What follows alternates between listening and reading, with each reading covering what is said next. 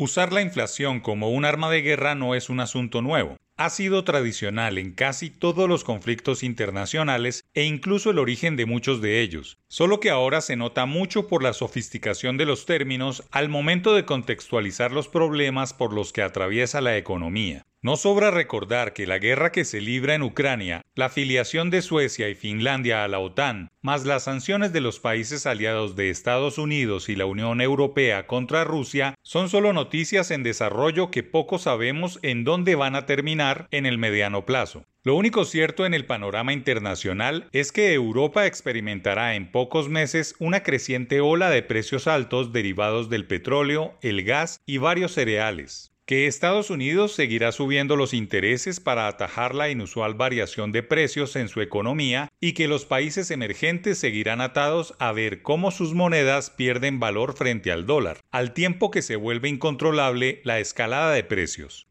Cada cierto tiempo aparece un científico social, un académico, empresario o intelectual que pone a pensar al mundo, al lado de los nombres de Nouriel Rubini, apodado Doctor Catástrofe por predecir las últimas crisis económicas, de Nassim Taleb, padre de la teoría del cisne negro, o del mismo Bill Gates, quien habló por primera vez de la pandemia, puede ponerse el del historiador Timothy Snyder, quien ha venido anunciando que la estrategia de Rusia para vencer a sus tradicionales enemigos en Occidente es la inflación. En muchos círculos académicos y empresariales europeos analizan la situación de varios países de África como epicentro de grandes migraciones, uno de los graves problemas que deben atender los gobiernos de la Unión, y ven con preocupación los estragos que la descontrolada variación de precios está ocasionando en las economías más pobres, que dependían de los cereales de Ucrania y Rusia. Hoy se está experimentando un bloqueo naval de Rusia contra Ucrania, evitando que trigo, maíz y cebada lleguen a países subdesarrollados de África. Ucrania era uno de los grandes productores y exportadores de maíz, trigo y cebada, pero la guerra no solo ha destruido su capacidad de cultivar alimentos, sino de venderlos a otros países, desnudando la dependencia del suministro, a lo que se suman el petróleo y el gas. Corregir la asimetría generada por la caótica situación puede durar tres o cinco años, si la situación se normaliza antes de terminar 2022.